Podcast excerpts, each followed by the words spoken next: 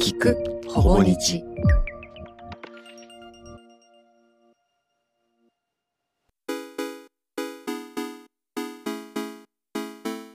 こんにちはほぼ日の永田康弘です。星野真紀子です。この番組はほぼ日のオーディオコンテンツプロジェクト聞くほぼ日のラインナップの一つです。毎回ゲストを迎えてその人のものづくりについていろいろと伺っていこうというものです。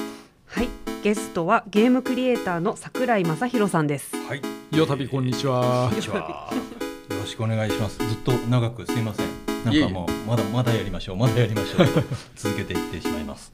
えーっとではタイトルを言いましょう。星お願いします。はい。タイトルは物を作るときに気をつけていること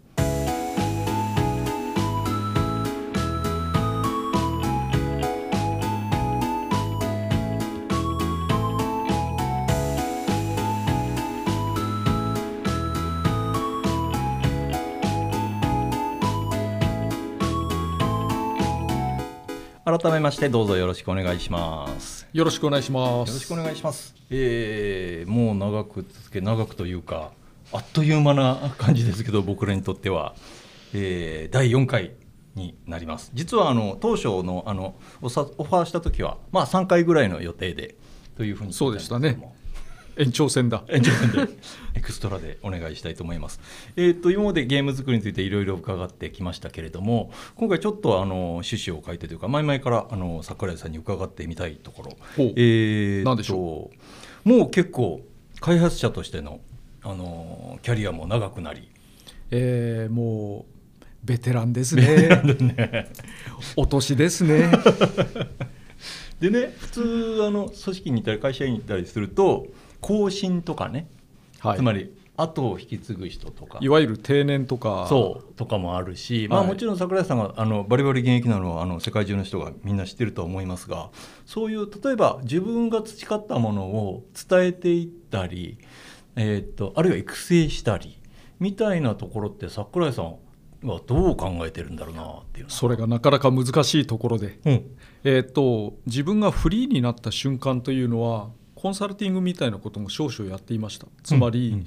えー何らかの開発中のゲームを見て、えーそれで、えーそれに対してこうした方がいいというふうに意見を出したりとか、えー改善案みたいなものをどんどんどんどん出す仕事っていうことですね。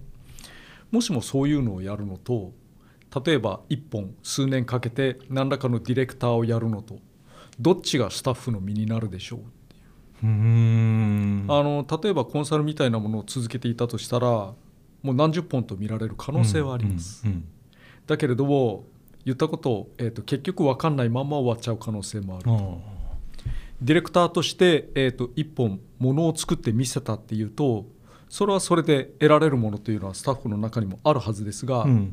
実は何にも分からなかったってことだってあるとそうね。なんかあの例えば学校等々に対する講義なんかもそうだし、うんえー、と何らかの形で自分の考えを伝えるということも全てそうなんだけれども、うん。結局受け手次第なんですよね。うんうん。そういう中で、えー、と自分が仮にノウハウを何らかの形で持ってるものとして、うん。それをどう人に伝えるのが一番効果的なのかっていうことについては、今後も考え続けなきゃいけない課題だなとは思っています。うん。そもそもモチベーションとしてはあるんですか？桜井さんの中でそういう教えたいなとかいやー自分はゲームは遊んでるだけの方がいいですね。なんなら作んなくてもいいじゃないですか。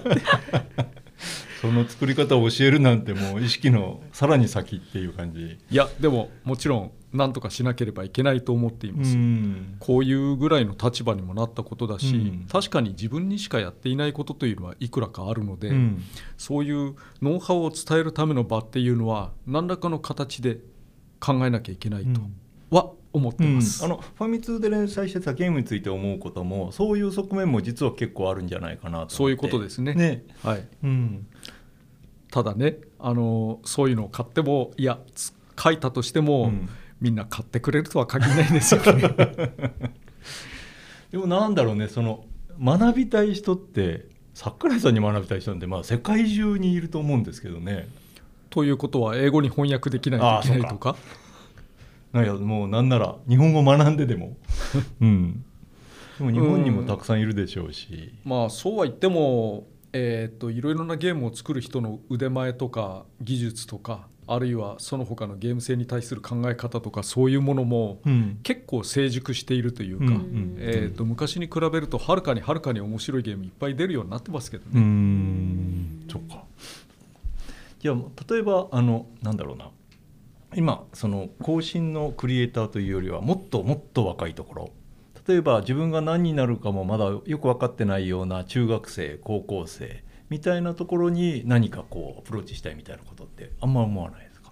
えー、と自分にしかできないアプローチっていうのを何らかの形で考えなければいけないだろうとは思っています。ん。例えばスポンサードしてお金を出すっていうのは他の人でもできるかもしれないしいろいろなテクニック本みたいなものを、えーグラフィックとかプログラムとかそういうものでやるんだったら、うん。えー、とまだまだ他に学べる土壌があるはず、うん。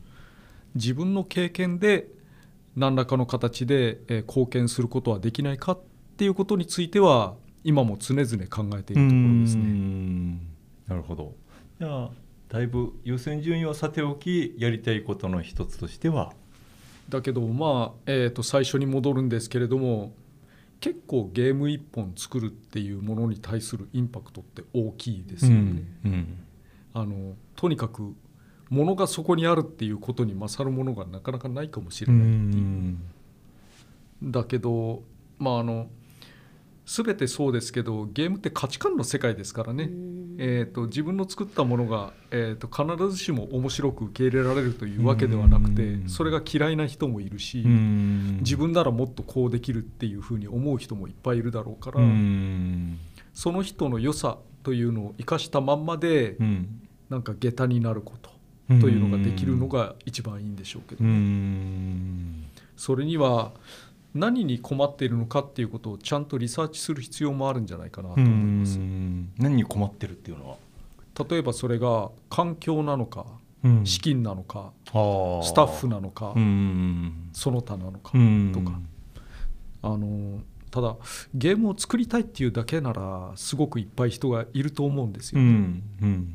その人に対して自分の効果的なノウハウを伝えるっていうことが難しい。うんゲームを作りたいっていう人って、まあ、ゲーム作りの例えば環境的なことやりやすさも含めてハードルも含めて今は良くなってきたと思ってますそれとも。あすっごく良くなってると思います。それはもう。簡単にできるようになってきたはい、うん。発表の場まであるぐらいですからうね。ん。なんならスマホのアプリでも1ね。本ペペッと作ってうん。そのままリリースすることだって個人でできちゃうってう。いう、ん。桜井さんが今の時代にいたらどうしてましたかね若い頃にね。実はゲームしてなかったりして。おや。なるほどなるほどね。でもあるかもね。うんあのあくまで自分はゲームの昔の歴史から、うん。えー、と積み重ねて見ていたために、うん。それこそスペースインベーダーやその前の世代から、うん。あのゲームの成長みたいなものを追って生きていた世代なだけに、最初から全て揃ってるっていうとそれはもう路頭に迷うしかないかもしれないですよね。そうですね。一段一段まあ僕らのというかゲームの進化とともになんか新しいゲームも出て環境も増えてっていうのが実感してるますからね。一番刺激が多い世代と言えると思うんですけれども、でもまああの例えば自分の作風の中ではいまだに例えばファミコンゲームや当時の80年代のアーケードゲームなどのノウハウっていうのもうん生きてるといえば生きてますからね。それって何でしょうね？やっぱり最初に自分が面白いと思ったその10代の記憶だからなのか純粋に相対的に見てやっぱりそこが本質的に面白いのか。どちらもあるんですけど、うん。あのやっぱり分かりやすいっていうのはあると思うんうですよね。んえー、と例えば何かのゲームで剣を振るうん。というようなアクション、えっ、とまああえて題材は出さないでおこう、うん。えー、とそれが 3D のモーションで振りかぶって、うん。えー、とザシャッとやるっていうのだと間合いが全然分かんなかったりとか、うんうんうんえー、とそれに対する影響がはっきりとしないアナログ的なものになっていくんですよね。うんだけども昔はもう見れば横からでうん。はっきりとしていたので、ドット単位ではっきりとしていたので分かりやすいとかはあるわけじゃないですか。あの今の人がファミコンゲームをプレイして同じようなことを考えられるとは全然思っていないんだけれども、うん。やっぱり身の染み方というか分かりやすさが全然違ったりもするので、うん。そういうところはやっぱり当時リアルタイムで見たという経験に勝るものはないんだろうなとは思ってます。だから今そのそれこそさっきも出ましたけどもサブスクとかで新旧の名作がいっぺんに自分ができるとなると途方に暮れるんじゃないかなとも思いますね。すよね。まああのでも若い人にとってファミコンゲームってあんまり面白くないですからね。そうなのかな？うん、あのある程度単純さで、えー、とできるのは確かなんだけど例えばうん経験値やお金が入らないとか、うん。クリアしても何にもならないっていうふうにすると、うそれだけでモチベが下がるっていうのは理解できますから、ねまあそうですね。なんかそのまあちょっとこれもゲームの雑談みたいになっちゃいますけどゲームってそのやっぱりリスクがあってでそれを犯して、えーリターンで快感を得る、はい。はいジジレンマがあってジレンマを乗り越えて快感がある。っていうものがゲームだっていう根本的ななんかその、えー、と僕らにはそういうものだっていうのがあるんですけど今例えばあの、えー、と実況とかそういうもので見てあの満足して楽しかったってなると自分がやるときにそれはあの、えっとえーこの間あのマザーワンツーがあの、なった時の感想で結構あったんですけども。つまりカラスが出てきて進めない。カラスが出てきて進めない。RPG 敵のカラスですか、最初の敵のカラスとかで、はいはい、だからそれをそこを超えてレベルアップするものが当然だと思ってるとあ今の人たちだとこれなんか間違ってないですか？みたいな感想にもなっちゃうんだなとも思ってて。なるほど、うん、新しいですね。ランダムエンカウントがわからないんだ。そうそうそうそうそうそうそうそう。そうだからシンボルエンカウントというべきか。それもねなんかもうそういうことですら20年ぐらい経つともう全く意識が変わっちゃうなと思ってて、うん、あれみたいですよね。あの例えばゲームボーイとかアドバンスを小さい子とかに渡すとうん。画面をするんですね、フリックする動かないよとか言っちゃう。そうか。ねえ。押しながらとかうなんかいやなんか昔のゲームが良かったとかいう話をしたいわけでは全くなくて、なんかまあその辺のことをねえっ、とずっと最前線でやってるのが桜井さんだなという理解なんですけれども。いやーファミコンゲームとか作れたの本当ラッキーだったなって思いますようねん。自分の世代にもなかなかいないですそうか。ええ。だってまあ5年違うと全然違いますもんね。そうですそうです、うん。自分と同い年のゲームデザイナーというかディレクターみたいな人って結構いっぱいいるんですけど、うん。でもその中でファミコンやったってのは少ないですね。PS からとか。うん。そうか。よくてスーファミとか。そうかゲームボーイファミコンスーファミとつね最初にやってたのは。本当に自分はあの一つ作るごとに機種が少し上がってくるみたいな感じで、そこの段階を経たのって何が今の自分にとっていいことになってますかね？えっ、とあそれを、えー、と段階を踏んだことが、うんうん。っていうことですか、うん。いややっぱり一番面白くはあったと思います。ああ開発者として面白かった、やっぱりあのやるたび最新機種ですもんね。ああなるほど。なるほど。そうか。じゃあ次回作るたびに新しい。まあ例えばこれがファミコンばっかり作って50作だったら辛いじゃないですか、やはり。うんうんそうか。新しい刺激にはなってますよね、うんまあ、最近はあのだいぶ高いところまで行き過ぎているので、うん。えー、と例えば PS4 から PS5 になった時に、えー、と身に受ける苦労っていうのは、うんその時に感じた最新機種だっていう喜びとは違うとは思うんですけどね。ちょっと途方に暮れたりするところもひょっとしたらあるのかもしれないですね。可能性ありますよね。でまあできることが増えるっていうことはまあ作れることも増えるだし、まあ、作る人にとっては管理するものも増える。うーんどちらかというと1個のものを作るコストのことばっかり考えちゃいますけどね。あ。やっぱりあのキャラクター1体作るものに対するコストっていうのがガツンと上がるので制裁だと、なるほど。前はねそのでドットで終わってたものが、はい、うん、動きから何から。そうですね。そうか。かそ何かありますか？そういうところで節はさっきのあのシングルエンカウントっていうのが分かんなかったからシンボルエンカウント。あシンボルか。すいません。あの敵キャラクターが、はい。あのマザーの場合ははい。フィールドにうろうろしていて、はい。はいその人が、えー、と歩いてはい。主人公にぴったりくっつくと戦闘になるっていう仕組みですよね。これシンボルエンカウントって言ってあのドラクエみたいはい。に何にも、えー、と何の前触れもなく、はい。うん誰もいないんだけれども勝手に出会うのははい。ランダムエンカウントっていうんですね。へごめんなさい。ごめんなさい。僕も普通に喋ってーいや私がそれは聞けてよかった常識だと思うんです二人に。いやいや。常識だとは思ってなかったんですけど でも話の都合上そう言わざるを得でも今私それが分かったので、うん。さっきの話も分かりました。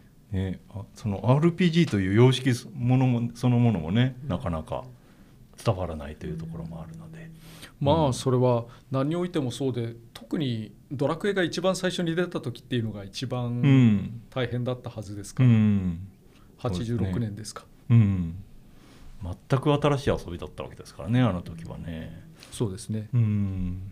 そうか。えっ、とゲーム以外のことって桜井さん生活の中ではなんか趣味も含めてあるんですか結構、うーんまあ運動はちゃんとしますよね、うんうんうん、それは趣味として？趣味ではないです。それもうじゃあゲーム作りの一環でしょ。その離れたとこ？うーん趣味は猫とかを触ってるのは好きですけど やっとしょうもない答えが返ってきた。初めて。いやあの人並みに例えば映画を見たりとか、うん。えー、とサブスクで何か見たりとか、うん。YouTube を見たりとか、えー、とそういうようなものはしますし、うん。あの趣味で挙げられるのはドライブとかあったりしますし。あ車はね出ましたね。うーん。別にあのゲーム以外のこと何にもしてないわけでは ではないので。うん。でも全体にゲームに結びつけていきそうな、そういう感じもしますけれども、いやでも意外とドライブなんて、うん本当安全というかなんていうか、うんただ流れてる景色を見るだけでも結構好きっていう。うん割とあのゲームクリエイターの方多いですよねその移動に趣味を持ってる人っていうのは。そうかもしれないですね。自分で動動かさないとゲームは動かないからいやでもあの操作が好きとかコントロールが好きとか動かす仕組みが好きみたいなとこは多分共通してんじゃないのかな。やっぱり操作って能動的にやらないとしょうがないものなので、うんそういう意味ではゲームを作る人との相性はいいかもしれないですね。岩田さんもスポーツカーがね好きだったっていうのがありますけど。そうかさあえっ、ともうちょっと戻りますけれども、えー、と桜井さんが、えー、ものを作る時に気をつけているのは、えー元に戻ってやっぱりユーザーの気持ち。はい、うん、ということでしたけれどもなんかその、えーまとめというと変ですけれどもこれから何かものを作っていく人が例えば、えーものユーザーの気持ちになるみたいなところで例えばまだちょっと語り足りないところとかこういうことが言えてないみたいなことがもしあったら。そうですねあのユーザーの気持ちになると言ってもおためごかしをしてるようだとダメだと思うんですよね。うんユーザーのためだと言いつつ自分のためだったとか。はあ。そういうことっていうのは結構よくあります。うん。なんで、えー、とそういうところに気をつけるためには、まあ、なるべく客観的に見るしかないんですが、うん。反面客観って実はないわけじゃないですか、うんえー、と客観と言いつつ自分で見た視点でしかないでしょうっていうのはありえると思うんですけど、うん。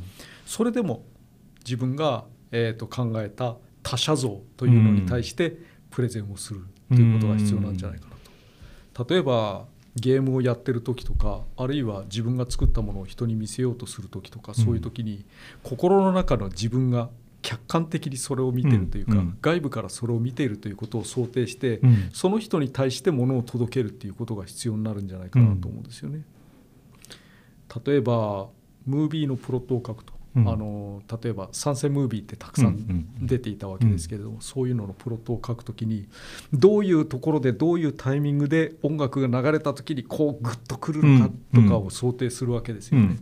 そこにはあのそのゲーム内じゃなかった映像内の俯瞰した、えー、と視点とかそういうのだけではダメでそれを見るお客さんがうん。どう感じているのかっていうことを想定することが大事だと思うんですよね。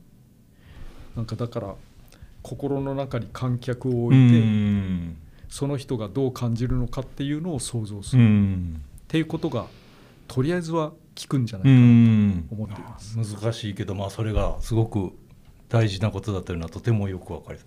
なんかその、えっと人の客観的なものを自分の中に持つのが、えっと上手い人と下手な人がいると思うんですよ。で桜井さんは相当上手い人というか、まあ、自然にできてる人だと思うんですけどもそれが自分と混ざってよく分かんなくなるっていう人も例えば僕があの文章のことについていろいろあの若い人と話したりするとよく聞くんですけれどもそういう上手い人下手な人どういうどこで差ができる？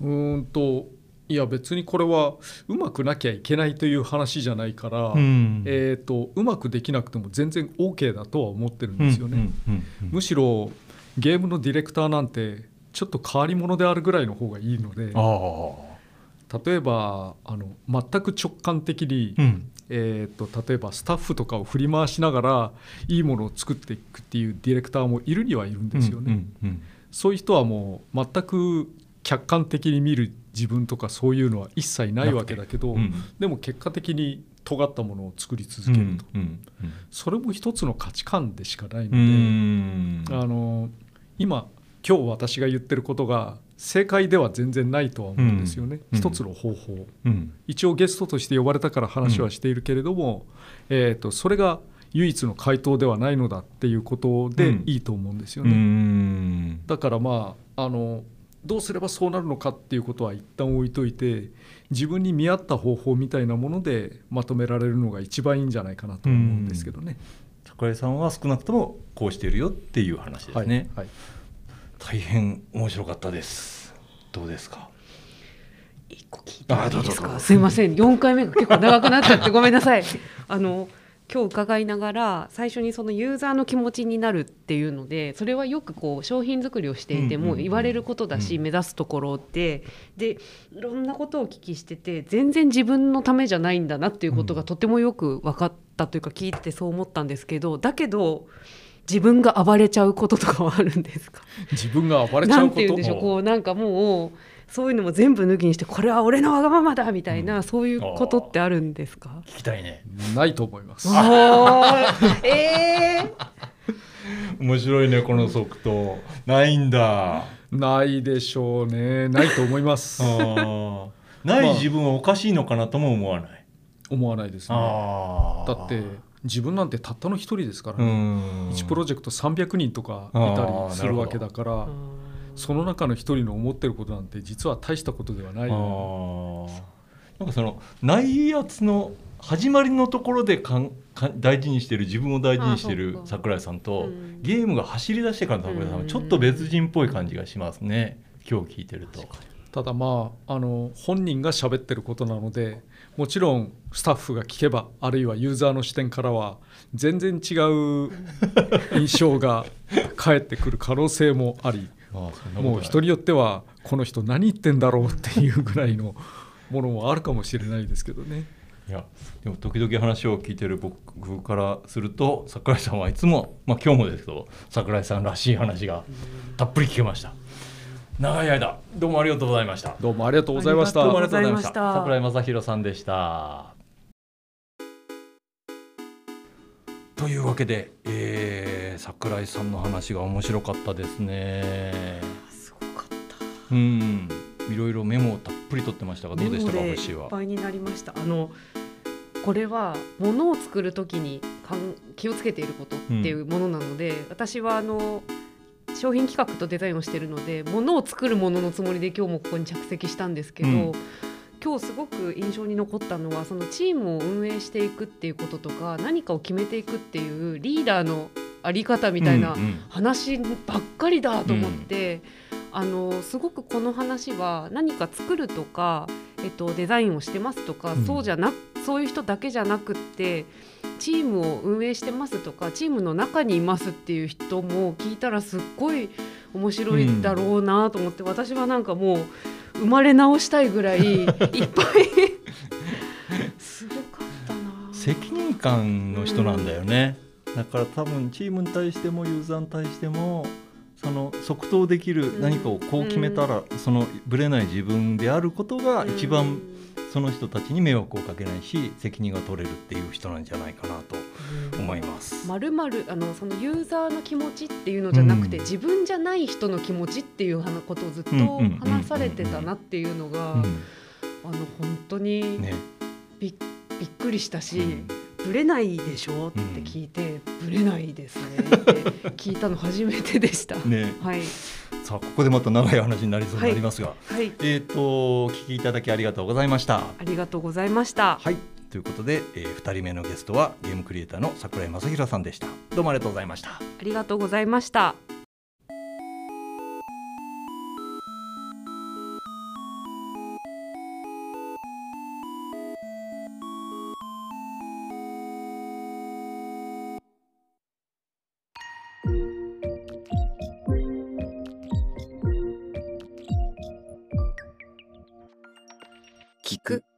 日。